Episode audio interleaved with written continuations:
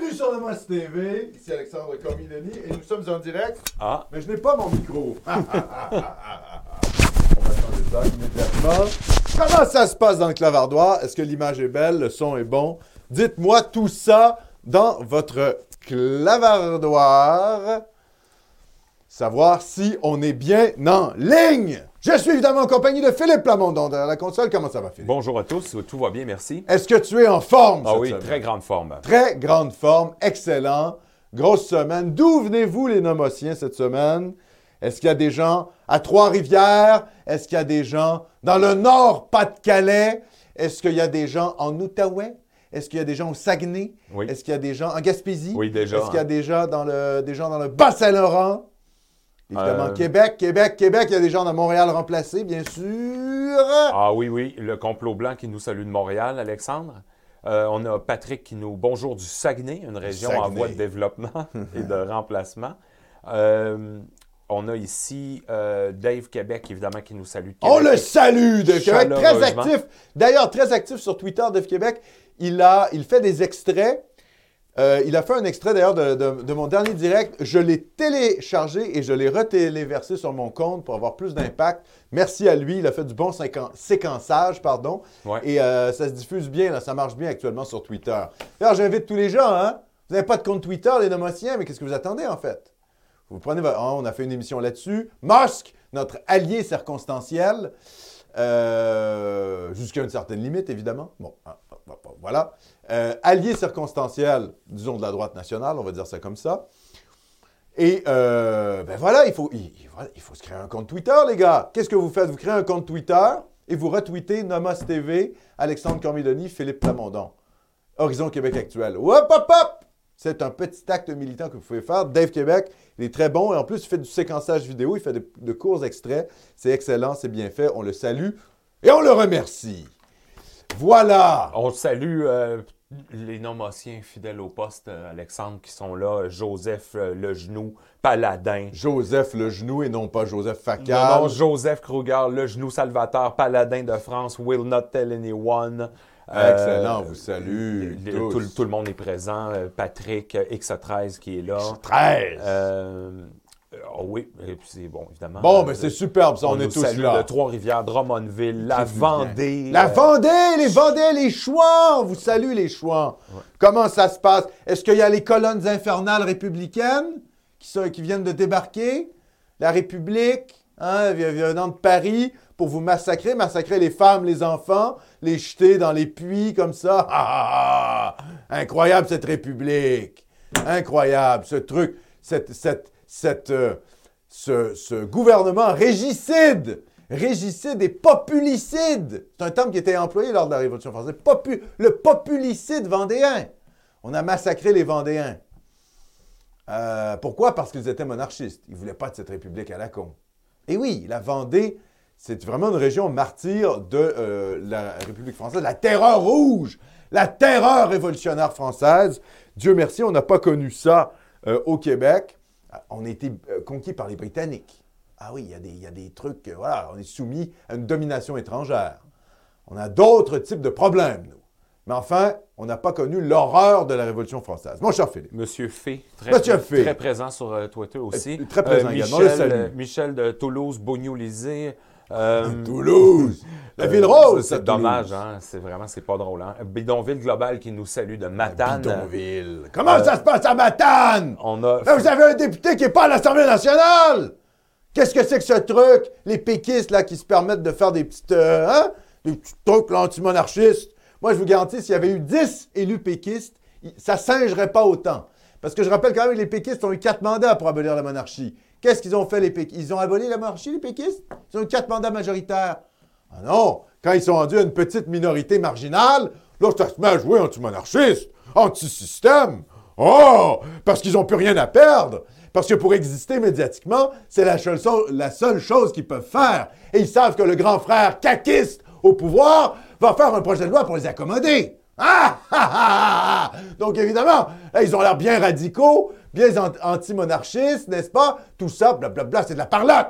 Ouais, c'est du théâtre. C'est du grand théâtre. Mais, mais, c'est du théâtre écoutez, moi, je préfère que le Parti québécois perde son temps dans ces trucs antimonarchistes plutôt qu'il nous parle d'une réforme du mode de scrutin ou qu'il fasse de l'assurance chère gauchiste Exact. sur euh, je sais pas trop quoi, les bébés transgenres, hein, les enfants transgenres immigrés qu'il faudrait sauver. Entre ça et l'antimonarchiste, euh, l'antimonarchiste, parce que je rappelle quand même que chez nous, la monarchie, c'est la monarchie britannique. C'est une monarchie Moi, je veux, oui, moi, je veux bien être conservateur, mais euh, il ne faut pas avoir le défaut des conservateurs de garder, euh, comment je dirais, les erreurs du passé. Ouais. La monarchie britannique, euh, moi, non merci, c'est une monarchie étrangère. C'est ça la réalité. Après, on pourrait très bien, comment je dirais, on pourrait très bien, le Québec souverain pourrait-il être une sorte de, oui, on pourrait, faire partie du Commonwealth et être une, espèce de monarchie parlementaire, mais écoutez, le sentiment d'appartenance des Québécois à la monarchie britannique est extrêmement faible. Donc, en cas de souveraineté, d'indépendance, c'est à peu près sûr qu'on se, constituerait en république. D'ailleurs, moi, je préfère avoir une république identitaire nationaliste qu'une une monarchie, une monarchie pardon, postmoderne à la con, comme l'est le Royaume-Uni, ou comme l'est le Canada anglais, par ailleurs. Ah! Hein, pays multiculturaliste. Je rappelle que la monarchie n'empêche pas les Britanniques d'avoir des tribunaux chariatiques. Ouais, puis qu'il y a le grand- Élisabeth II, Ouais. Élisabeth II, Élisabeth II, ouais, ouais, mais elle n'a pas fait, elle n'a pas conservé grand-chose, Élisabeth II. C'est ça la réalité. Donc, euh, les monarchies décadentes, là, voilà, quoi. Hein? Im- Impotente. Impotentes, décadentes, voilà, ça m'impressionne pas beaucoup. Non. Donc, moi, je ne suis pas dans le fétichisme conservateur monarchiste. Ah, c'est dit. Ah, ah, ah, ah, ah. Euh, Je ne pensais pas du tout parler de ça, mais voilà, on a des gens de Matane. Alors moi, ça m'a fait penser à Pascal Bérubé, le Parti québécois, nanani, nanana. Vous connaissez la chanson. Bon, cher Philippe. euh, on salue euh, Félix euh, qui est à Sherbrooke, à Fleurimont. Sherbrooke, Sherbrooke, Sherbrooke, Sherbrooke. Mais qu'est-ce que vous avez foutu à Sherbrooke? Qu'est-ce que vous avez pas Encore QS? Mais c'est pas, Félix qui a voté pour C'est Félix. Non, non, Ben c'est pas de sa faute à lui, bien sûr. On le salue, Félix. Il est dans Sherbrooke euh, solidaire, pauvre lui. Ah, c'est dur, la vie. Mais encore une fois, la division du vote. Parce que si tout, tout l'électorat péquiste s'était déporté sur euh, le- la candidate Caroline Saint-Hilaire de la CAQ, la CAQ aurait pu remporter ce comté. Voilà, c'est la division du vote canadien-français, euh, disons patriote, on va dire ça comme ça, qui a fait ça. Mon cher Philippe. Alexandre, on a des super clavardoirs. Ah, déjà, on vous salue, Ah les oui, euh, l'argent et le vote ethnique. Salutations de... Merci, hein, l'argent Merci, l'argent. Oui, oui. Salutations euh, d'un Bécomo de plus en plus foncé. Quelle chance. Bravo pour le Culture et Société de cette semaine. J'ai bien aimé le Pariso Wave à la fin. Euh, bonne émission à tous. Merci beaucoup. Bon, ben, par- Hey. ben, ben, mets tout de suite ça. Annonce numéro 3, Philippe. OK. On, ben, on- là, voilà, on va faire suite immédiatement. Annonce numéro 3. Les woke dans l'eau chaude. Oui. euh, capsule de culture et société. Ouais, les gars. Mosque, Bastien, euh, le- le- l'extrême gauche euh, qui prend le contrôle de la francophonie, là, des, des, Africaines obèses qui font des fautes de français, euh, deviennent des représentants de la francophonie. Ouais. Euh, analyse de culture et société. Et très bonne analyse. On va revenir un peu là-dessus en deuxième heure, hein, sur, euh, sur Bastien. Vous avez parlé un peu de Bastien. Tout à fait. Sauf qu'on en a parlé tôt dans l'affaire Bastien. L'affaire De, Bastien. de l'affaire Bastien du mois, hein, parce qu'il y en a une à tous les mois, tant mieux. là. Ah ouais, il brasse de l'air, le Bastien. C'est un Rottweiler. Ah, on l'aime! Euh, Alexandre, on remercie Félix Rousseau. Félix. Généreux euh, don de 50 Ben, merci, merci, mon cher Félix. Un don pour soutenir votre travail de qualité. Québécois ne vous finance pas. Mais alors, non! on prend des profits Ah là là. euh, de leurs actions et on vous les Ah, pas mal, ça, pas mal. Très hâte à l'anti-bye-bye 2022. Évidemment, l'anti-bye-bye le 31 décembre en direct. On sera là avec vous. En plus, ouais. je pense que ça tombe un samedi. hein, je me C'est un samedi un combien samedi. de la race un- du bye-bye Eh, du ben, ça jour va de l'an? incroyable. Ça va être Ouais. euh, l'anti-bye-bye. le, le jour de l'an. Eh, superbe. Ouais. L'anti-bye-bye. Excellent. Merci Ben Félix. oui, on va être là. Ne, ne vous inquiétez pas. On a déjà commencé à penser à des trucs. Et puis, vous allez le voir. Sylvain Gauthier, auteur qu'on remercie. Sylvain, Merci comment beaucoup, ça va? Euh, Êtes-vous prêt pour la sobriété énergétique? Oui, j'ai vu ça, la déclaration de Fitzgibbon, si je ne me trompe pas. Il va falloir qu'on baisse le chauffage. Mais il va falloir construire de l'hydroélectricité, là. C'est ça la réalité. C'est d'ailleurs ce que nous a annoncé euh, la CAC, là. Un demi-Hydro-Québec à construire encore. Pendant ce temps-là, on a la QS qui dit Ah, le, le barrage hydroélectrique, euh, c'est le, c'est le 20 20e siècle, je ne sais pas trop quoi. Non, et la réalité, c'est qu'il va falloir commencer à construire des barrages hydroélectriques. Voilà la réalité. C'est conjoint la question parce que le prochain Super Clavardoir de Marc-André Rajotte, merci beaucoup Marc-André. Merci. C'est, je viens de voir sur Twitter le titre du Journal de Montréal où Pierre Fitzgibbon nous dit de préparer à baisser le chauffage. Qu'en pensez-vous? C'est la même question. Oui, alors j'ai Mais- pas j'ai pas lu exactement la déclaration, j'ai pas j'ai pas fouillé le sujet, mais je sais que ça revient les questions énergétiques. On pourra parce que là je veux pas me prononcer sans avoir étudié le dossier. Parce qu'il semble évidemment il y a une crise énergétique à l'échelle occidentale, on va dire, évidemment avec le pétrole, mais bon, dans notre cas, on ne dépend pas du pétrole russe hein. Non. On n'est pas on, je veux dire voilà quoi. Après, euh, Non, pour- puis mais comment ça se fait qu'on a une plutôt surprenant. là. Oui, c'est ça. C'est plutôt surprenant pour le Québec. On en a, on en vend aux Américains, etc. Je pense qu'on est moins euh, à la ramasse que d'autres pays, notamment à cause de, à cause de l'énergie. Mais évidemment, euh, il y a des, comment je dirais, il y a des signes rouges qui sont sortis il y a déjà quelques mois. Ce n'est pas totalement nouveau, là, ce genre de déclaration-là. Mais pour avoir un avis vraiment, euh, comment je dirais, éclairé sur la question, il faudrait que je me penche sur la question énergétique savoir exactement qu'est-ce que ça veut dire pour le Québec. Je sais qu'il y a des avis très divergents, notamment dans le canal euh, économie de Nomos TV. Est-ce qu'on doit exploiter les hydrocarbures? Non. Oui. Pourquoi? Est-ce que c'est un avantage concurrentiel? Etc. Qu'est-ce qu'il faut faire? Bon, personne n'est sur la ligne de, QS, évidemment. Donc, euh, en gros, soit l'exploitation des hydrocarbures au Québec, soit finalement le développement de l'hydroélectricité, encore plus, créer plus de barrages, etc. Il faut s'en aller vers ça, je pense. hein. C'est, notre, expertise nationale, ce sont évidemment, euh, c'est évidemment l'hydroélectricité. Après, je ne suis pas opposé non plus au développement euh, de l'exploitation des hydrocarbures, mais ça ne semble pas aller vers ça. La CAQ a l'air d'avoir mis ça de côté. La CAQ est là, je- à mon avis, hein, ils vont être élus en 2026. Moi, je vous dis ce que je pense. Donc, jusqu'en 2030, on est à peu près pris avec la coalition Avenir Québec. Et après 2030, ce sera qui? Peut-être le retour des libéraux. Donc, je ne pense pas qu'on s'en va vers le développement des hydrocarbures au Québec. Je pense, par contre, l'hydroélectricité, oui, développement du parc hydroélectrique québécois, j'ai l'impression qu'on s'en va vers ça. Mon cher Philippe. Euh, tout est beau, Alexandre. En fait, tu peux. euh, Excellent. Donc, sans plus tarder, bon, on va parler du sommaire de cette émission.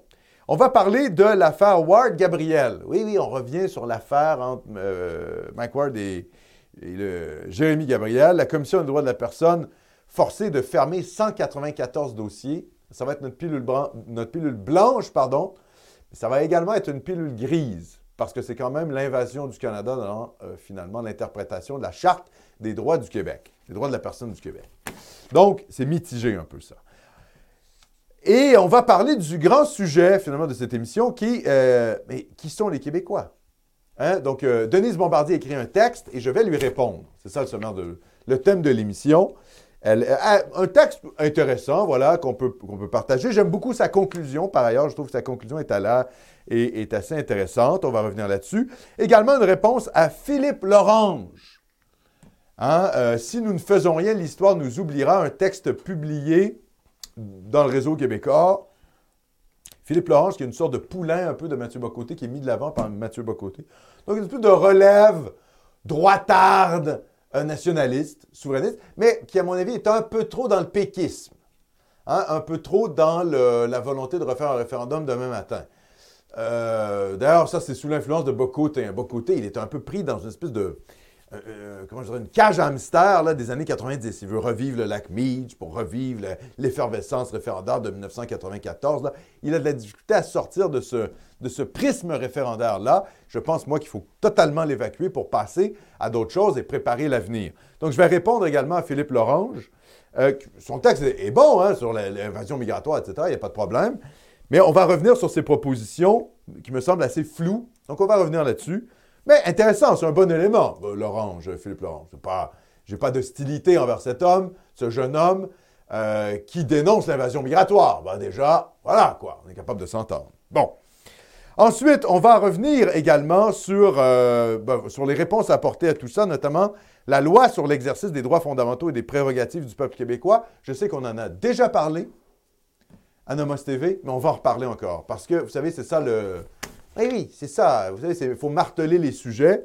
Et puis, il y a des gens qui peuvent ne pas avoir vu l'émission. Donc, on va revenir sur cette loi, cette fameuse loi 99, qui, à mon avis, peut poser les bases de la future constitution du Québec. On sait qu'il y a un projet de constitution, probablement dans les cartons avec SJB, Simon Jolin Barrette, ministre de la Justice. On va voir comment ça peut s'articuler et on va y réfléchir.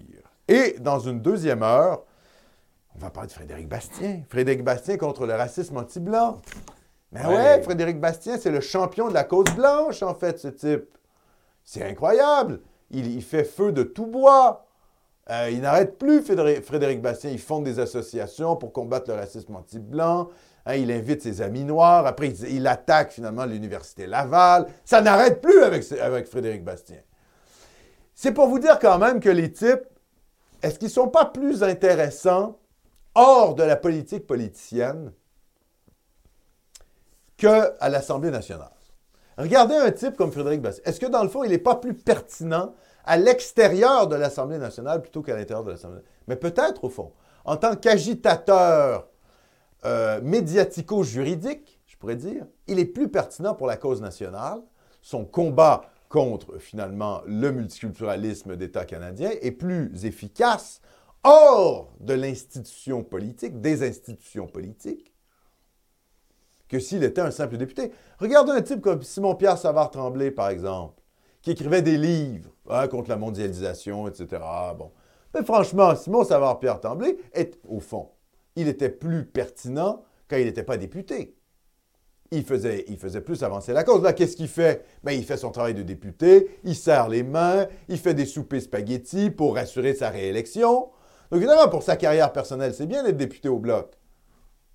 Il gagne quoi, 190 000 par année, quelque chose comme ça. Donc, évidemment, c'est, c'est bien pour lui. Mais enfin, pour la cause, globalement, est-ce qu'il n'était pas plus utile en tant qu'auteur plutôt qu'être député du Bloc? Il faut se poser la question. Je vous le dis, parce que le travail de député, surtout quand on a un député qui n'est pas au pouvoir, est-ce que c'est si intéressant que ça pour la cause nationale? Oui, moi, je préfère avoir un Frédéric Bastien qui est hors de l'Assemblée nationale et qui bosse qu'un Frédéric Bastien qui serait voilà, cocufié par le Parti québécois, muselé Ben oui. par le caucus du Parti québécois gauchiste. Ah oui. Par des filles de 24 ans. Ah, les filles à pattes de 24 ans qui me diraient non, non. euh, Faut pas euh, dire faut ça. pas- Ah ouais, voilà, quoi. Voilà. Donc, euh, Frédéric Bastien, peut-être plus pertinent à l'extérieur de l'Assemblée nationale. D'ailleurs, ce qui ne veut pas dire que je, je serais opposé, je serais contre le fait qu'il retourne en politique. Mais juste susciter chez vous une sorte de réflexion. C'est comme moi, si j'allais me présenter. Bon, moi, je ne serais pas pris par des partis politiques, on s'entend là. Je suis trop abrasif. Hein, c'est trop explosif. Je suis un, personnage trop. euh, voilà! Ah ouais, ouais, ça sent un peu là l'uranium! On va dire ça comme ça.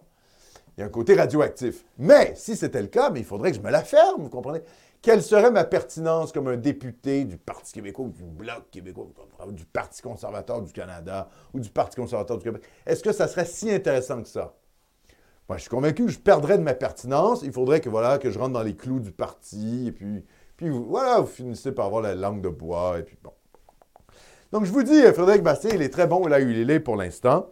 Après, euh, on verra bien. Puis, Paul Saint-Pierre Plamondon, voilà, c'est le gendre idéal.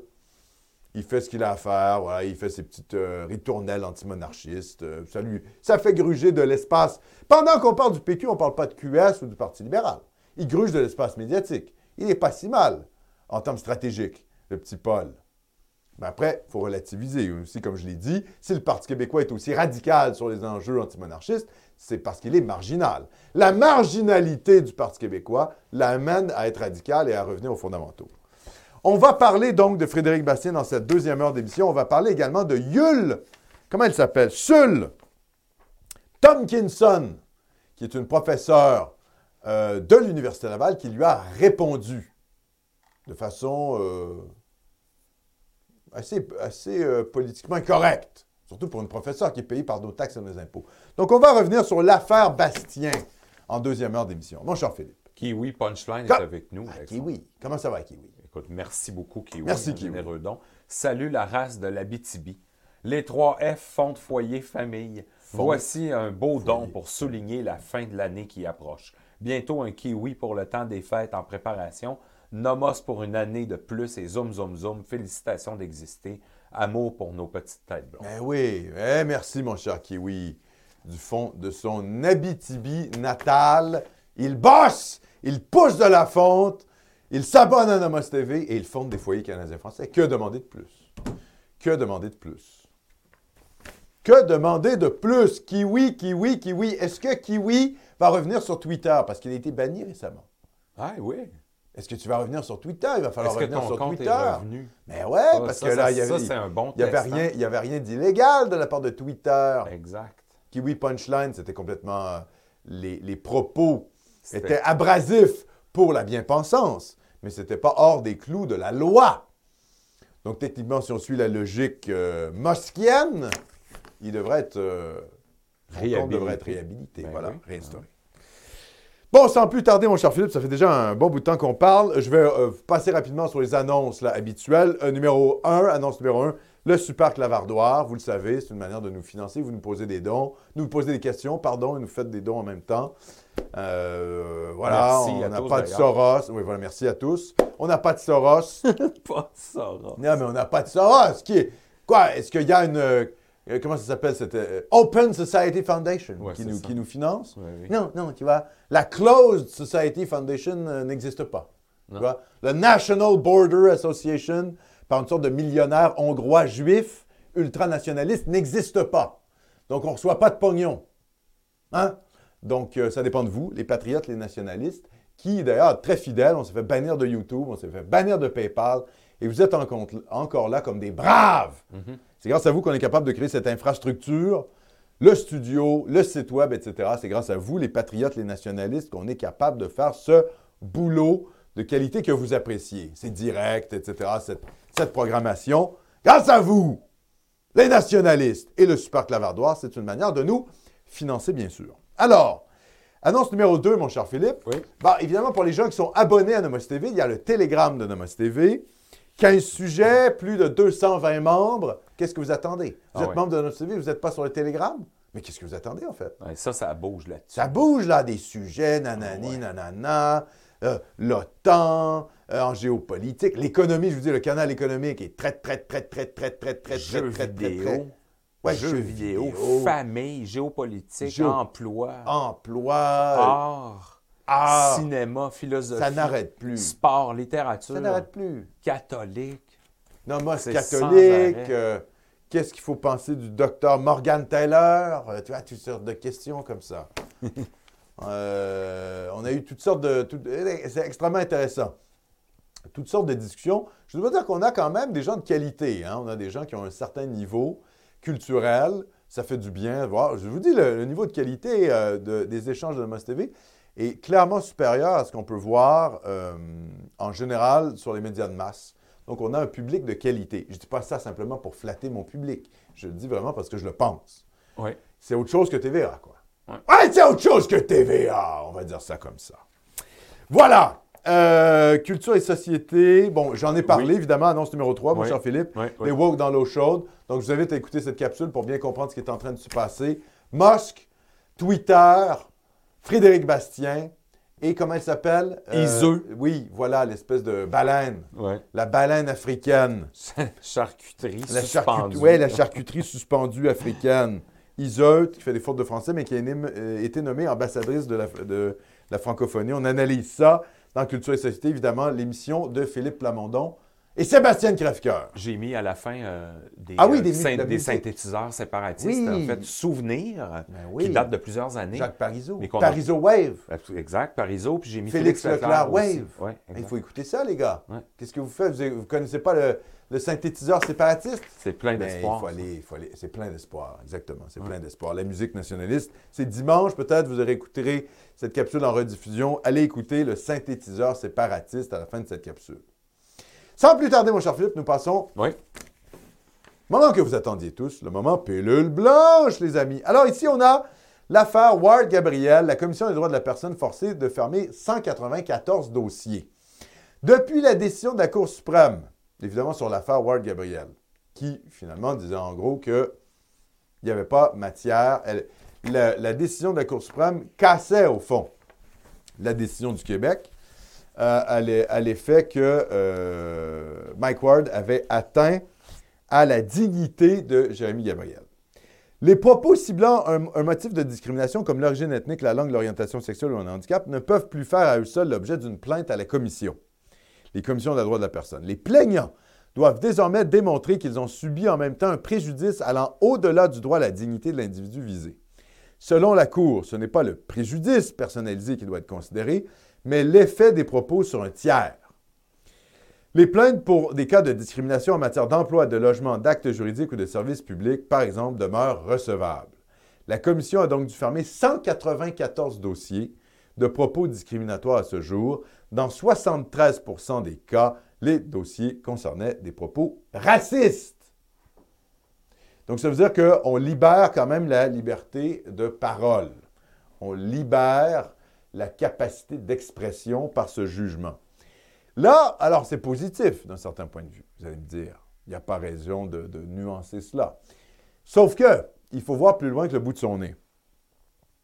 Parce que ce que l'article ne dit pas, c'est que McWard euh, avait été condamné en première instance au motif, non pas de discrimination, mais d'avoir porté atteinte à la dignité de Jérémy Gabriel. Or, le droit à la dignité est protégé par la Charte des droits de la personne du Québec ça que la, Cour du Québec avait condamné Mike Ward, mais pas par la Charte des droits et libertés du Canada, qui ne protège la dignité que face à l'État. Comprenez la logique? C'est seulement l'État qui ne peut pas atteindre la dignité d'une personne dans la Charte canadienne des droits et libertés. Je rappelle que Mike Ward a été défendu par qui, Philippe? Euh... Julius Gray. Ah, c'est vrai. C'est vrai. Exactement. Ah ouais! J'avais oublié celle-là. Ah ouais! Ça peut pas, ça peut pas être une bonne nouvelle entièrement. Voilà, c'est pour vous dire que euh, voilà. Donc, je rappelle quand même que si la Cour suprême peut invalider des jugements de la Cour du Québec qui interprètent la Charte des droits de la personne, vous comprenez ce que ça veut dire, par exemple, pour la loi sur la laïcité de l'État ou la loi 96? C'est par le même processus, c'est par le même processus potentiellement la Cour suprême va invalider la laïcité de l'État québécois pour nous imposer le multiculturalisme. Donc, quand le Canada brise des lois du Québec ou brise des jugements du Québec,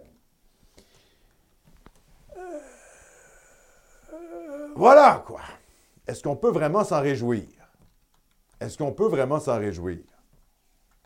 Parce que ça, ça veut dire que si la Cour suprême du Canada casse le jugement du Québec sur la validité des lois québécoises, notamment sur la, loi sur la laïcité, ben on va se retrouver avec un multiculturalisme déchaîné. Ça veut dire que la loi sur la laïcité de l'État, notamment concernant les euh, enseignantes, serait potentiellement jugée invalide. Donc, c'est quand même un précédent qui peut être dangereux.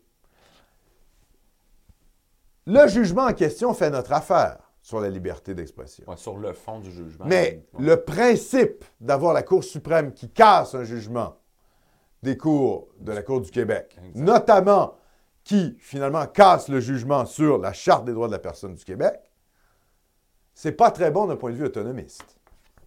Parce que ça veut dire que ça crée des, des mauvais précédents pour l'avenir. Donc cette nouvelle est comme une pilule grise. À court terme, c'est bon.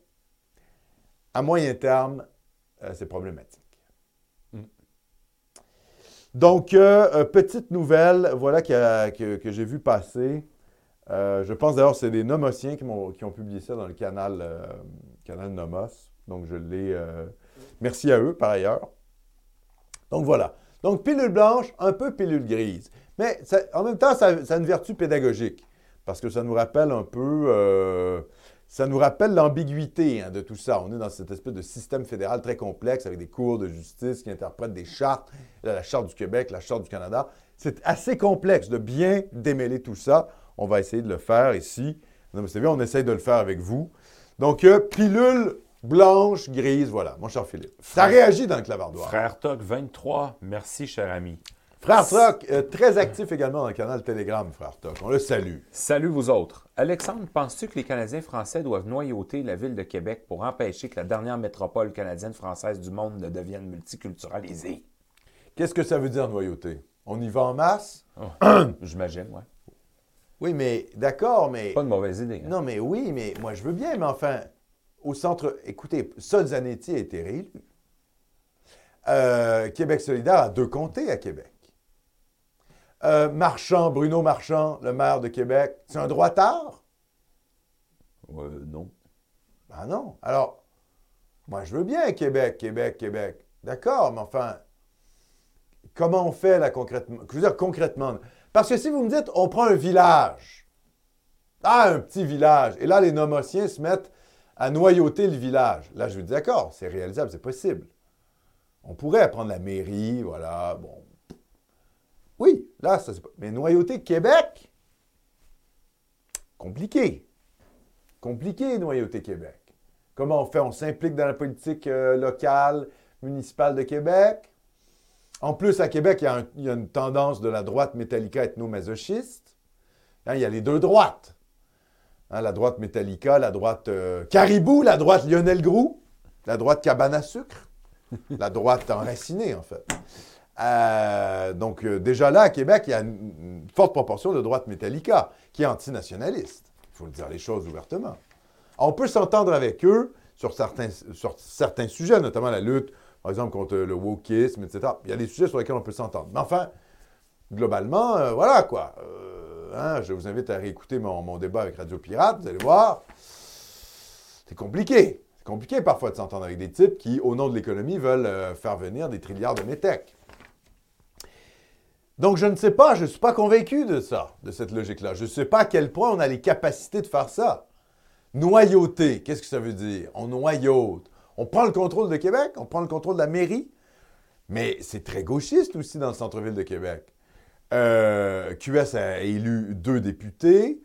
Euh, Il y a, le, maire qui vient d'être élu, qui est plutôt un homme de gauche, on va dire ça comme ça. Je vois pas qu'il. Alors, je pense qu'il y a une mythologie autour de Québec qui sera une grande ville de droite. Est-ce que ça se traduit vraiment politiquement? Ah, politiquement, c'est plus compliqué. Non, mais c'est ça. Après, si vous me dites vous déménager à Québec pour fuir Montréal, là, je comprends. Mais enfin, noyauter Québec, ça serait très difficile. Si on a vraiment un projet politique, il faudrait que tous les nomotiens aillent dans un village. puis voilà, mais là, c'est un projet, comment je dirais, là, c'est un projet vraiment communautaire euh, qui demande beaucoup de ressources, beaucoup d'intelligence, et puis il faut s'entendre. Et puis, vous savez, en général, les utopies euh, de communes, ça a tendance à mal se finir. hein. On a vu ça avec les hippies dans les années 70. euh, donc, je me méfie de ce genre d'utopie-là. Et puis, les, les- les- gars de droite sont, sont souvent assez individualistes.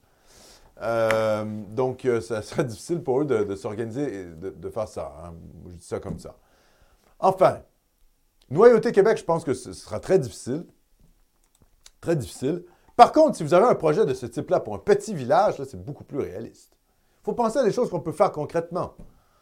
Euh, Après, Québec est une belle ville, c'est plus à droite que Montréal, c'est moins remplacé. Donc, si vous voulez vous déménager, il y a des opportunités économiques également.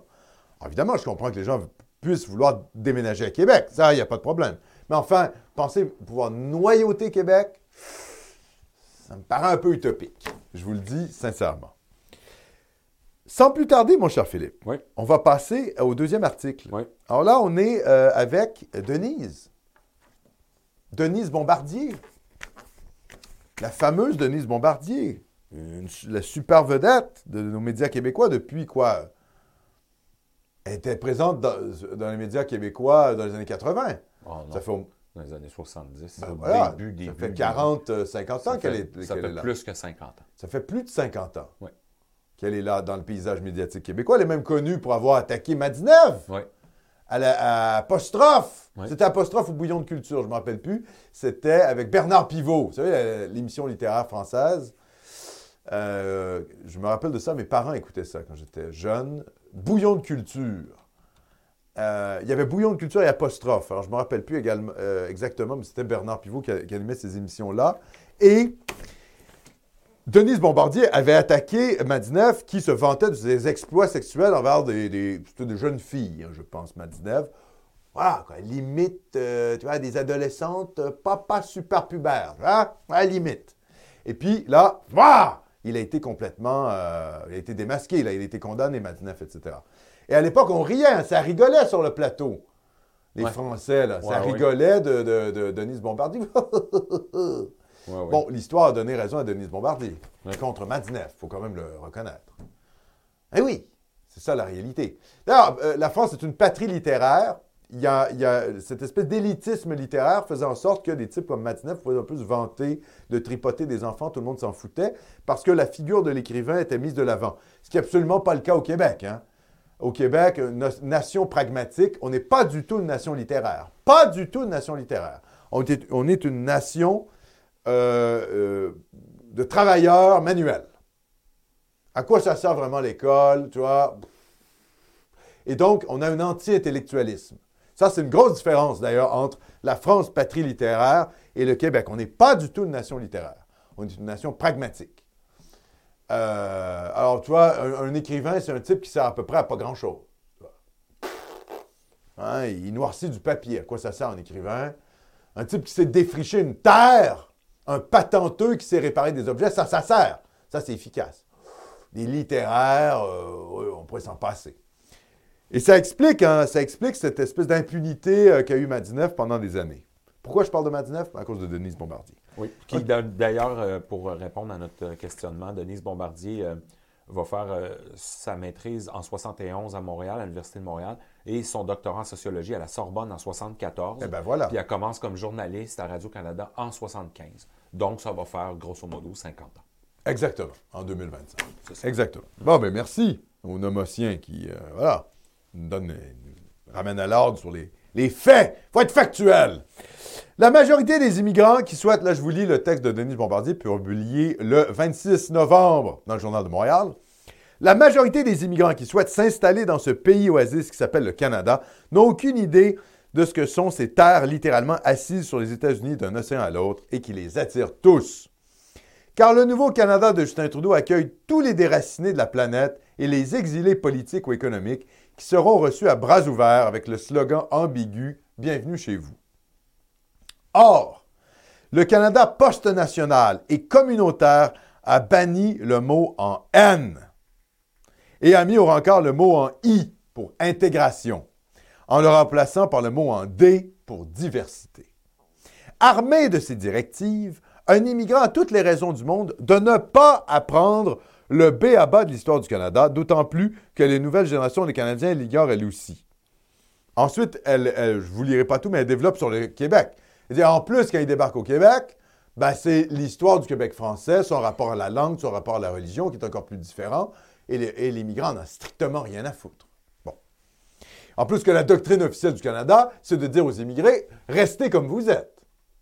Restez comme vous êtes. Gardez votre culture nationale. Vous êtes pakistanais, vous aimez les sharia ou le l'islam? Gardez tout ça. Les documents officiels du Canada vous disent ça. Incroyable. Gardez votre culture nationale. C'est dingue. Institutionnellement, c'est le refus d'imposer de l'assimilation ou euh, de euh, l'intégration. Une universitaire québécoise s'est exprimée mercredi dans la presse sur ce sujet avec une colère à peine retenue elle refuse qu'on la désigne de la sorte. Faten Kikano écrivait Ne m'appelez pas néo-québécoise. J'en ai parlé la semaine dernière. Et d'ailleurs, le, hein, député Martin Champoux du Bloc a réagi là-dessus et j'ai hein, fait une tirade contre le Bloc québécois qui se retrouve sur Twitter, si jamais ça vous intéresse. C'est sur Twitter. Euh, Dave Québec en a fait l'extrait, puis je l'ai moi-même remise sur Twitter. Ne m'appelez pas, euh, pas néo-québécoise. Euh, je ne connais pas votre histoire, mais j'en connais une autre plus douloureuse. À présent, je marche dans la rue et je scrute le regard des passants avec méfiance. Je ne me sens plus accepté. Je n'appartiens pas à cette terre. Je n'y appartiendrai jamais. Je veux partir, mais mon chez-moi n'existe plus. Ça, c'est, euh, Mme Kikano qui écrit ça, qui est citée par Bombardier. Bombardier poursuit. Elle dit Il est certain que la façon dont cette universitaire rejette l'expression de néo-québécoise en prétendant que son histoire à elle est plus douloureuse que la nôtre, même si elle, avoue ne pas euh, la connaître, nous renvoie, nous, des Québécois de souche, c'est ce que dit Mme Bombardier, dans la catégorie des intolérants. Comment s'étonner que notre nationalisme soit dilué dans des compromis historiques permanents? Que sommes-nous alors devenus si l'expression québécois de souche est devenue supposément raciste? Quel mot a-t-on le droit d'utiliser pour désigner les Canadiens français, elle lâche le mot. Les Canadiens français, qui sont les descendants des Français qui ont pris racine en Nouvelle-France à partir du XVIIe siècle. Il apparaît que tous les mots pour affirmer notre enracinement sur les rives du Saint-Laurent sont piégés. Seuls les immigrants racisés, les LGBTQ, les communautés culturelles ont désormais le droit d'exister par des mots de leur choix. Les Québécois ne seraient donc qu'un amalgame de peuples, de races et de marginalités diverses. Faudra-t-il alors présenter un projet de loi à l'Assemblée nationale pour désigner les sans noms, entre guillemets, que nous serions devenus? Pose-t-elle comme question finale. C'est pas mal ce texte. Oui, je sais, Denise Bombardier était une fanatique euh, du vaccin, de tout ça. Euh, beaucoup d'entre vous euh, avaient peut-être une hostilité envers Mme Bombardier. Mais je vous le dis, sur le nationalisme, souvent, ça m'est arrivé plusieurs fois d'être d'accord avec Denise Bombardier. Elle pose des bonnes questions. Et elle a lu le texte Ne m'appelez pas néo-québécoise avec des bonnes lunettes.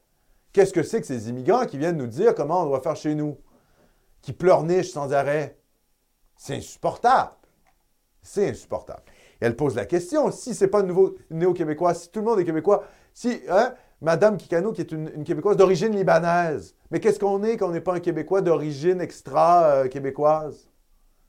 On est des sans-noms? Bon, moi j'ai ma réponse. Hein.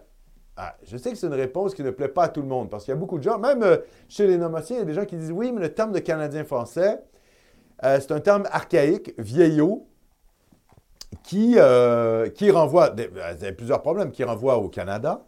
Donc déjà, ça fait un peu fédéraliste. Quand on veut se séparer du Canada, c'est peut-être pas le meilleur terme. Ça, je peux entendre cette critique-là, d'une part. Deuxièmement, ça fait complètement dépasser. Il vaudrait mieux parler de Hein, majorité historique francophone. Ça, c'est l'expression euh, des chroniqueurs de Québécois. La majorité historique francophone. Qu'est-ce que ça veut dire? c'est une périphrase pour dire les Canadiens français. Alors évidemment, on a trois expressions. Québécois de souche, Canadien français et euh, majorité historique francophone. C'est trois mots, c'est encore plus long.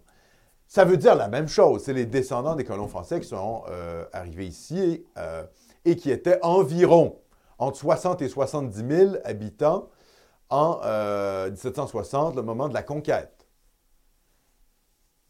C'est une périphrase qui veut dire la même chose. Canadien-français, Québécois de souche, ou encore majorité historique francophone. Donc c'est ce que nous sommes. Mais majorité historique francophone, ce n'est pas un terme national. C'est juste un terme générique qui décrit, qui est descriptif euh, au niveau linguistique, la majorité historique francophone. Moi, j'affirme que nous sommes une nation. Et j'affirme que l'État du Québec est un État de facto et de jure, dans le droit et dans les faits, est un État multinational. Ce qui nous renvoie d'ailleurs à la loi sur l'exercice des droits fondamentaux et des prérogatives du peuple québécois. Mais avant de passer à cette loi, on va répondre à M. Lorange. M. Lorange qui écrit dans euh, le, réseau québécois, là j'ai pris l'article de TVA, numéro 3, mon cher Philippe. Si nous ne faisons rien, l'histoire nous oubliera. Texte euh, apocalyptique. Philippe Lorange, ça c'est le 30 novembre 2022. Tout récemment, on apprenait que le gouvernement fédéral de Justin Trudeau avait comme intention de hausser les seuils d'immigration à 500 1000 nouvelles entrées par année d'ici 2025, donc un demi-million. Ce qui est la recommandation du Century Initiative, l'initiative du siècle, dont l'objectif est de faire du Canada un pays de 100 millions d'habitants par année en 2100, je le rappelle. Donc, ce sont les lobbies immigrationnistes qui sont actuellement au pouvoir à Ottawa. Il faut bien comprendre ça. Nous savons que cette politique migratoire répond à l'objectif de faire du Canada un territoire habité par 100 millions de Canadiens d'ici 2100 que dit M. Lorange. Alors qu'actuellement, le pays ne compte même pas 40 euh, millions de personnes. Au Canada, le Québec est de plus en plus vu comme un obstacle dont il est nécessaire de se débarrasser au plus tôt. Pour maintenir son poids dans le Canada, le Québec devrait hausser ses seuils d'immigration à 115 000 nouveaux, nouveaux arrivants par année. Pourtant, sous le chiffre actuel de 50 000, nous courons déjà à notre perte. Cela fait déjà plusieurs années que nous dépassons les limites de notre capacité d'intégration. Ah, ça, c'est une notion intéressante. Quelle est notre capacité d'intégration? Tous les indicateurs nous démontrent que le français recule absolument partout. McGill et Concordia s'affirment de plus en plus comme les universités de prestige qui supplantent les universités francophones. Assommé d'une désinformation quotidienne au sujet de la pénurie de main-d'œuvre, entre guillemets, qui exigerait toujours plus d'immigration pour pallier son problème, entre guillemets, les Québécois n'arrivent pas encore à prendre conscience de la noyade démographique en cours. Ainsi, laissons-nous entrer des dizaines de milliers d'immigrants chaque année, qui malheureusement, pour une bonne part d'entre eux, ne s'intégreront pas à la nation québécoise. Cela ne les empêchera pas de contribuer à l'économie, dit de respecter les lois, mais essentiellement, et encore, des fois les lois, hein, Montréal-Nord, euh, voilà. Quoi. Mais essentiellement, ils seront étrangers à notre culture et à notre langue. Le scandale du chemin Roxham nous montre bien que notre contrôle sur l'immigration est devenu une mauvaise blague. En immigration, le Québec est une république de bananes. Oui, le Canada aussi, hein? c'est notre appartenance au Canada. Ben oui. Mais il le sait, hein, Laurent Lange est plutôt un, Ben oui, ben ben un séparatiste. Ben. Effleurer la vie, je saute et je vais, je vais à la conclusion de l'article. Effleurer la vie, n'est-ce pas? Précisément ce qu'a toujours fait ce Québec qui n'a jamais goûté à la vie pleine et entière dans la liberté? Donc ça, c'est notre condition, évidemment, d'être un peuple dominé par un autre. Que le Québec n'est pas d'État souverain. Si nous ne faisons rien, nous n'aurons pas accompli notre destin et l'histoire nous oubliera. Toute la coterie bien pensante qui travaille chaque jour à notre assimilation et au détricotage de la conscience nationale ne verra pas grand-chose d'important dans cette disparition. Ce sera le triomphe de la diversité, du progrès, de la justice sociale et d'un Québec vert et inclusif jusqu'à l'insignifiance. Les demi-mesures ne font déjà plus l'affaire. Les analyses sur notre situation ont été faites. Les solutions existent. Alors que nous faut-il pour passer de la parole aux actes? C'est une très drôle de conclusion parce que l'Orange nous dit que les analyses ont été faites, que les solutions existent, mais il n'en parle pas. Il ne nous dit pas quelles sont les solutions. Lui-même, dans son texte, fait un rappel de la situation démographique, ce qui est très bien. Mais enfin, il n'a pas de solution. On ne sait pas où il s'en va. Est-ce que sa solution, c'est que le Parti québécois prône un référendum euh, aux prochaines élections? En 2026? Non, mais je pose la question. Quelle est la solution? Imagine le désastre. Ben oui, ce serait le désastre. Évidemment, personne ne voterait pour ça. Ce serait une catastrophe électorale. etc. Bon, bref. Personne ne veut ça, des référendums perdants qui nous qui font reculer. D'ailleurs, les deux référendums ont fait reculer la nation. Donc, il y a deux choses à dire là-dessus. Déjà, de un, le- je veux dire, c'est fini, quoi. Le péquisme est mort. Donc, je ne sais pas c'est quoi sa solution. Est-ce que ça. C'est une bonne. Moi, j'aime cette finale-là. Mais il aurait dû répondre à ça. Il devrait écrire un deuxième texte, M. Lorange, pour nous expliquer quelles sont ses solutions. Le référendum, le référendisme. Aller faire comme les Catalans. Aller courir comme la SSJB, là, euh, soutenir toutes les causes impossibles et imaginables de la planète. Déjà qu'on n'a pas beaucoup de crédibilité internationale, le mouvement séparatiste. On en a un peu euh, en France. On a un peu, on a un peu de rayonnement. On n'a pas aucun rayonnement. On a un peu de rayonnement international, mais enfin, pas tant que ça. Et quand on dilapide notre sympathie politique pour aller courir, euh, tu vois, agiter euh, euh, le, séparatisme catalan qui n'avait aucune chance d'aboutir, on l'avait dit à Nomos TV. hein. Incroyable! Notre analyse était plus juste avant les événements. On a su prédire ce qui allait se passer en Catalogne. Alors que les types, là, les Daniel Turp, etc., les pseudo-constitutionnalistes sont censés connaître le droit international, ils étaient là en Catalogne en mode oui, allez-y, allez-y. Bon, ben, écoutez, les amis de Daniel Turp, les amis catalans, ils sont en prison aujourd'hui. Nous, on a regardé la situation et notre analyse géopolitique de la chose, c'est que les Catalans n'avaient pas d'appui. Ils allaient se planter avec leur référendum. Donc, il faut faire très attention aux péquistes parce que ce sont des idéalistes, des gens de gauche, qui n'ont pas le sens de réalité. Donc, ils veulent faire des référendums perdants qui font reculer la nation. Mais c'est pas bon, ça. C'est nul. Qu'est-ce qu'il faut faire? Ah, il faut construire l'État petit à petit. Brique par brique, il faut sortir de la logique du grand soir.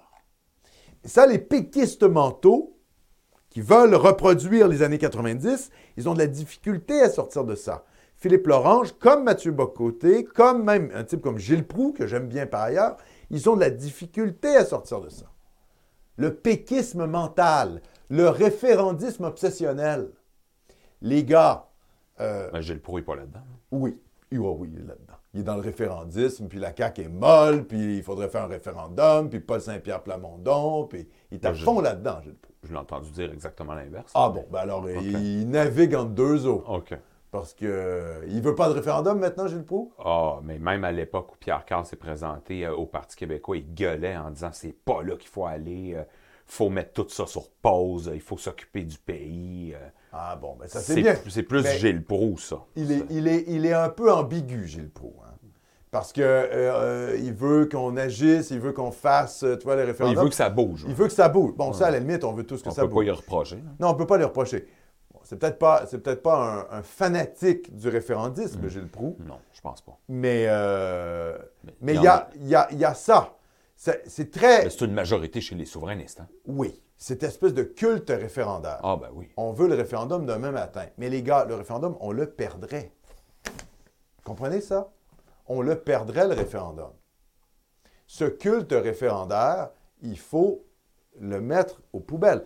La souveraineté, il faut arrêter d'en parler. Il faut la faire. Or, pour la faire, il faut prendre le pouvoir.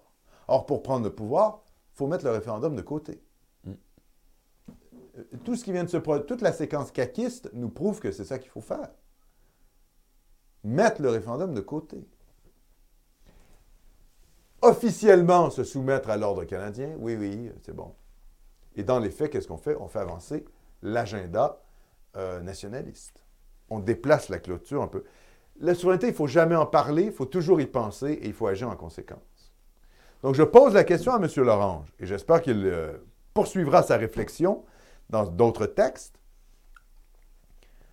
Que nous faut-il pour passer de la parole aux actes? Les solutions existent. Quelles sont les solutions de M. Lorange? Je lui pose la question. Quelles sont les solutions? Le référendisme obsessionnel? Le troisième référendum perdant qui ferait reculer la nation? Moi, j'ai une solution. C'est la Constitution du Québec. C'est l'étapisme. Ah oui, l'autonomisme éta- étapiste dans l'ambiguïté stratégique. C'est comme ça. Ah.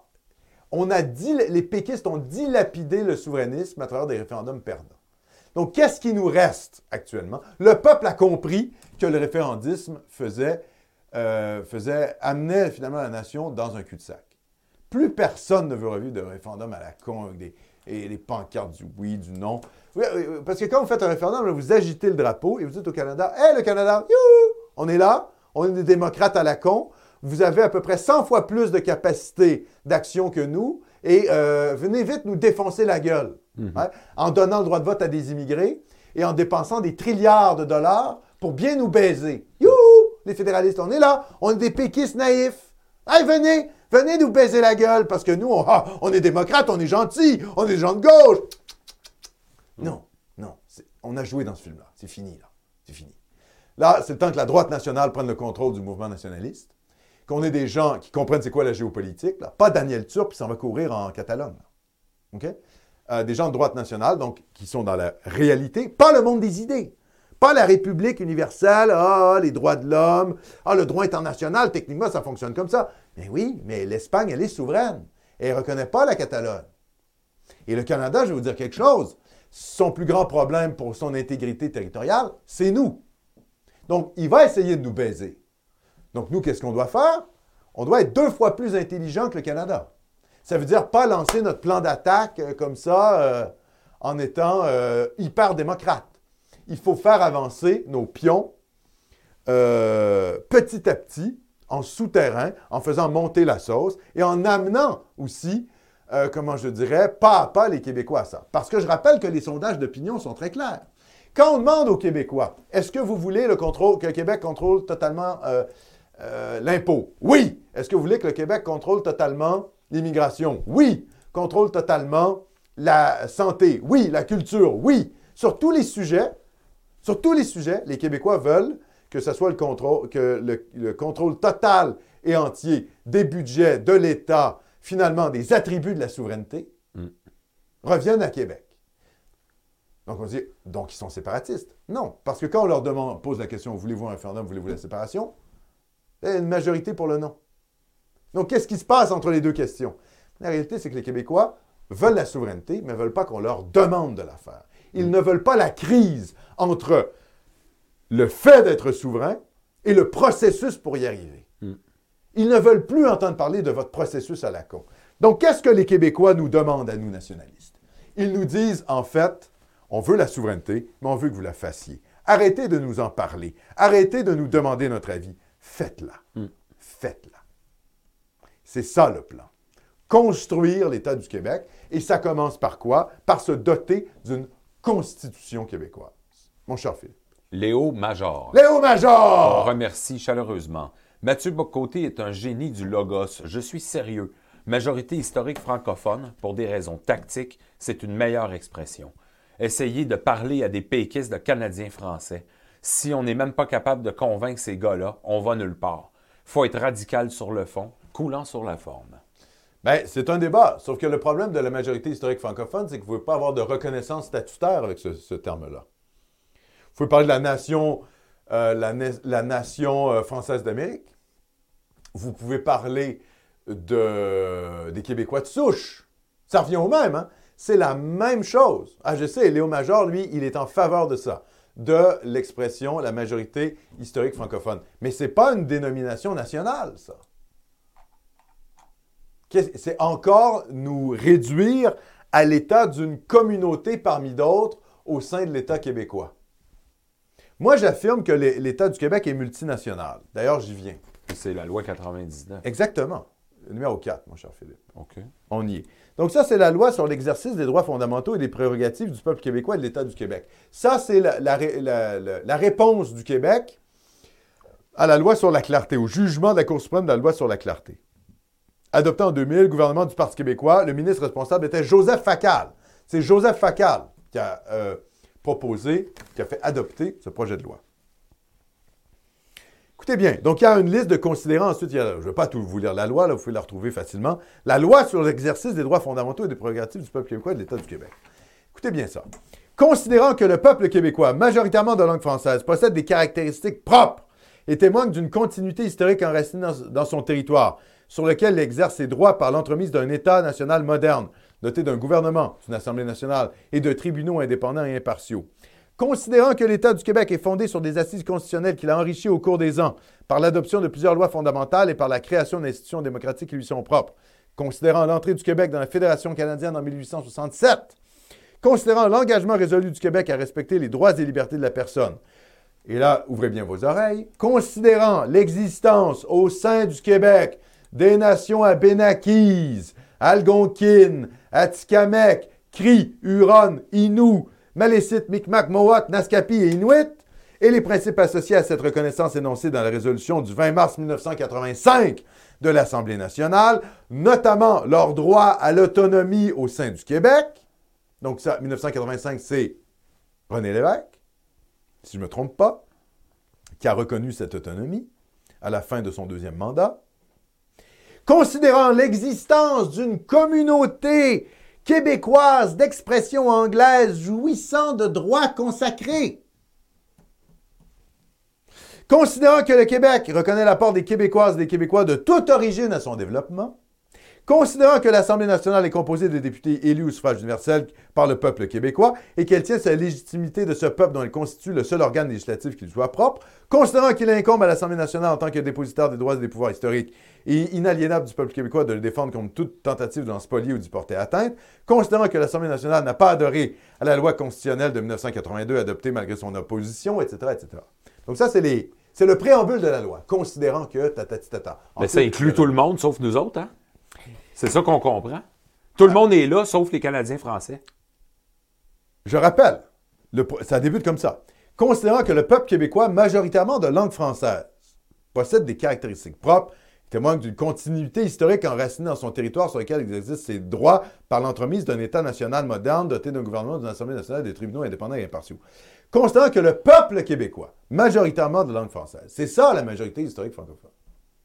Mais on n'est pas nommé. Non. On est comme un espèce de groupe démographique flou.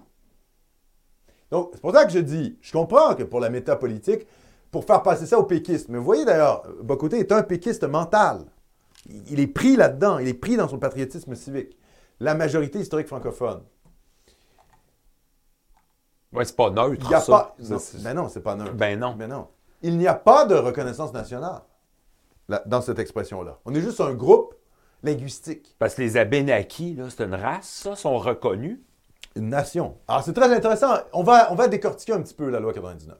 Le peuple québécois, donc on a le terme, oui, je sais, on, achève à la fin de l'émission, mais je vais vous laisser là-dessus parce qu'il faut réfléchir à ça.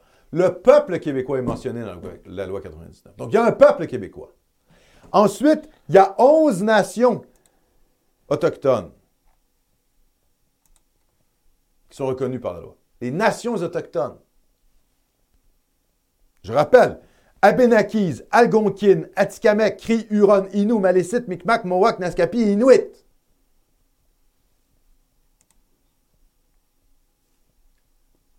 Et leur droit à l'autonomie. Donc, il y a un peuple québécois, il y a des nations autochtones et Inuit, et il y a une communauté d'expression anglaise qui a des droits consacrés. Donc, les Autochtones ont droit à l'autonomie, les Anglais, les anglophones ont droit à des droits consacrés, et nous, nous, on est, on est, on appartient au peuple québécois majoritairement de langue française. Donc, vous comprenez bien qu'en fait, si on, si, on, si on est logique, et là, il faut poser la question, est-ce que, que les Abénakis, les Algonquins, les Atikamekw, les Cris, les Hurons, les Inuits, les Malécites, les Micmacs, les Mohawks, les Naskapis, les Inuits sont québécois? Est-ce qu'ils appartiennent au peuple québécois? S'il y a un peuple québécois, est-ce qu'à l'intérieur de ce peuple, il y a des nations autochtones? C'est ce qu'on comprend du texte. Est-ce que je suis fou, Philippe? Non, Est-ce que c'est ce que tu comprends du Ben texte? oui. Donc, il y a un peuple québécois. À l'intérieur de ce peuple québécois qui existe sur le territoire du Québec, il y a des nations autochtones. Il y a également une qui ont, qui ont droit à l'autonomie. Il y a également une Communauté. communauté d'expression anglaise qui jouit de droits consacrés.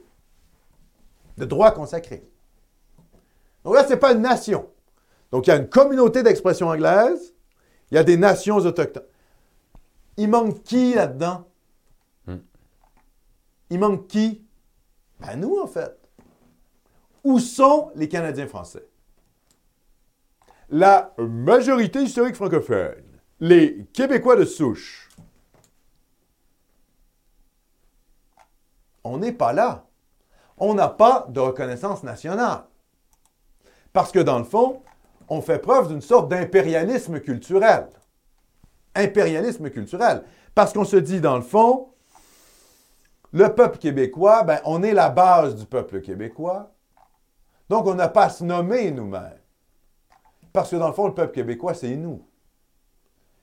Mais ça, ça veut dire quoi? Ça veut dire que la, la population du Québec, le peuple, déjà, il faudrait voir, est-ce que pour la loi 99, il y a une différence entre peuple et nation? Je rappelle que le terme de nation n'est utilisé que pour les peuples autochtones. Il n'est pas utilisé pour parler du Québec. On parle des Québécois, on parle du peuple québécois, pas de la nation québécoise. Je vais vous dire pourquoi. Parce que j'affirme qu'il n'y a pas de nation québécoise.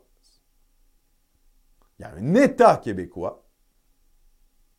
Et à l'intérieur de cet État québécois, qui est un État multinational, multinational, il y a les nations autochtones.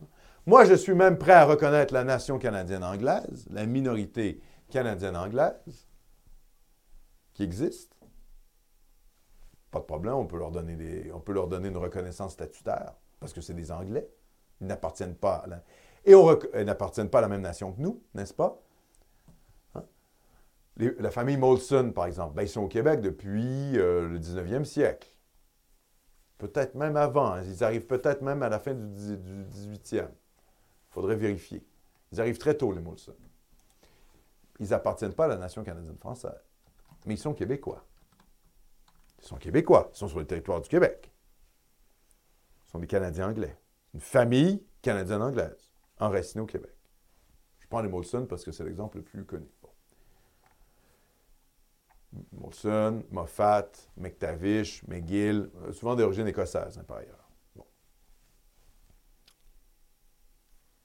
Ce qu'il faut inscrire dans une future constitution québécoise, c'est la reconnaissance de la nation canadienne-française.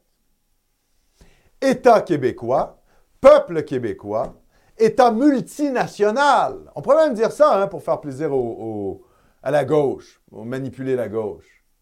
Et à l'intérieur de cette loi, qu'est-ce qu'on affirme? On affirme que la Constitution québécoise, le Québec est le foyer national des Canadiens français. Le Québec est le foyer national des Canadiens français. Parce que l'angoisse de euh, Mme Bombardier et de M. Lorange, ce n'est pas juste une angoisse linguistique. Si c'était juste linguistique, on ferait venir toute l'Afrique francophone, il n'y aurait pas de problème. Or, les souverainistes, même les patriotes civiques, savent très bien qu'au fond, notre angoisse, c'est une angoisse ethnique. On ne veut pas être remplacé par des trilliards d'Africains, même s'ils sont francophones, hein, ou des Maghrébins francophones. Donc, à un moment donné, c'est bien beau, là, de se cacher derrière son petit doigt, là, mais il faut faire face au réel. Surtout pour le 21e siècle qui vient, où la pression démographique sera très forte. Donc, pour encadrer cette chose dans le droit, il faut la reconnaissance de la nation canadienne-française. La nation canadienne-française. Et le fait que le Québec est son foyer national. On pourrait formuler ça par la nation française d'Amérique, quoique ça renvoie, à mon avis, trop à la France. Donc ça laisse une ambiguïté. Je pense qu'il faudrait mieux dire la nation canadienne-française, ça serait plus clair. Moi, c'est ça ma solution. L'étapisme radical, l'ambiguïté stratégique et euh, la mise en place d'une constitution québécoise qui reconnaît notre existence nationale réelle.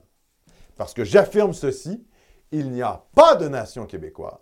Il y a une, comme le disait Fernand Dumont, il y a une société québécoise, il y a un État québécois, mais cet État est multinational et au sein de l'État québécois et de la société québécoise, il y a plusieurs nations, dont les nations autochtones, dont la nation canadienne anglaise, la minorité canadienne anglaise qui est une minorité nationale, et les Canadiens français qui sont majoritaires. Et le Québec est notre État national, à nous. C'est notre foyer national. Et ça, on devrait l'inscrire dans le droit québécois, dans une future constitution québécoise. Vous me dites à quoi ça sert? Mais ça sert à quoi? Ça sert au fait que les jugements de la Cour du Québec pourraient s'appuyer sur cette constitution qui serait la loi fondamentale. Ben oui. C'est ça l'objectif. Un défi de légitimité important. Puis Exactement. C'est très souverainiste. Exactement. voilà, mon cher Philippe. Alexandre, on pose la question dans le clavardoir mhm. s'il va y avoir une émission de Noël. Euh, ah oui, parce on que n'a pas réglé ça, je Parce que c'est le 25, c'est ça? Le 25, ça tombe le samedi. Oui, je pense que on non. Fera pas ça. Non, parce que oh, tout le monde va être en famille. Mais une émission de Noël, oui, mais, avant le 25. Je pense, oui. Je pense que le 24, de toute manière, dites-moi dans le clavardoir, je pense que tout est férié le 24. Vous ne travaillez pas le 24. En général, parce que le 25 est férié, mais ça tombe le samedi, donc c'est décalé vendredi. Donc je pense qu'en général, il y a beaucoup de gens qui auront férié le 24. On pourrait faire ça le jeudi aussi. On pourrait faire ça le jeudi soir. Oui le jeudi soir ou peut-être le 24 en après-midi. On va tâter le pouls, mais il n'y aura pas d'émission le 25. Tout le monde est en famille. Qui va regarder ça? Même le 24, c'est délicat. Même le 24, c'est un peu limite. Oui, c'est limite. C'est un peu limite. C'est un peu familial. C'est un peu familial, le 24. Il y a plein de gens qui ont des trucs le, 24. là, c'est plus le délire COVID. Voilà, c'est plus le délire COVID. On ne va pas être enfermé, euh, tu vois. Euh, bon. Donc, euh, on ne sera pas tout seul devant notre écran. À la limite, si c'était le cas, s'il y avait un confinement, là, ça pourrait se comprendre. Donc, je ne pense pas qu'il y aura d'émission le 25. On va faire quand même une émission la semaine. On va faire un direct peut-être le jeudi, donc le 23, quelque chose comme ça. Oui, le 24 n'est pas férié, puis c'est un peu général à tout le monde le travail. Tout le monde travaille le 24? Oui, c'est pas férié. Hmm. Joker 14, est-il possible, merci Joker 14 d'être là, euh, cher ami, est-il possible, en plus de cela, d'inscrire la Constitution québécoise qu'il est illégal de mettre en minorité les Canadiens français? Exactement. C'est quelque chose qu'on pourrait mettre euh, dans, le droit. Son droit inaliénable de demeurer majoritaire sur son État national. Parce que c'est ça le problème de l'expression majorité historique francophone. On est encore juste un groupe sociologique. C'est ça. On n'est pas une nation. Donc, on n'a pas de reconnaissance statutaire. La majorité historique francophone, c'est encore des trucs de sociologue. Il faut sortir de la sociologie, les gars. Là, c'est le droit. Faut être nationaliste et il faut inscrire ça dans le droit parce que c'est comme ça qu'on se fait baiser. C'est avec les chartes canadiennes des droits et libertés, c'est avec la Constitution canadienne, vous comprenez? Tout l'ordre juridique canadien qui est contre nous, il s'appuie sur la Constitution canadienne, sur l'inscription dans la Constitution canadienne de la Charte canadienne des droits et libertés. Il faut, faire un contrebalan à ça. Mais pour ça, il faut, il faut avoir les idées claires. Et je vous le dis, la plupart des péquistes, la plupart des souverainistes au Québec n'ont pas les idées claires. Ils sont flous. Ils ne savent pas, tu vois. Euh, on, fait, on fait des alliances avec les Autochtones de nation à nation. Mais de quelle nation on parle? Si tu fais une entente avec les cris qui est de nation à nation, quelle est ta nation à toi? La, nation québécoise. Ben oui, mais les cris sont québécois aussi. Euh, conceptuellement, là, qu'est-ce qui fonctionne? Ils n'ont pas les idées claires, les gars. Ça paraît. Ben, on se fait baiser à force de ne pas avoir les idées claires. Nous, il faut savoir où on s'en va. Après, on peut être ambigu au niveau de la stratégie. Il faut entretenir une sorte d'ambiguïté. Mais nous, il faut savoir où on va. On s'en va à la construction de l'État national. Et pour ce faire, il faut la création, la mise en place d'une constitution québécoise. Et cette constitution québécoise, qu'est-ce qu'elle doit avoir? Qu'est-ce qu'elle doit inscrire dans le droit? La nation canadienne-française qui a comme foyer national cet État qui est le Québec. Voilà, c'est la fin de la première heure. Alors, je rappelle qu'en deuxième heure, on va revenir sur Frédéric Bastien, le combattant de la cause blanche, hein? Bastien contre le racisme anti-blanc, ça, ça va être en deuxième heure. On va analyser ce qui se passe à l'Université Laval.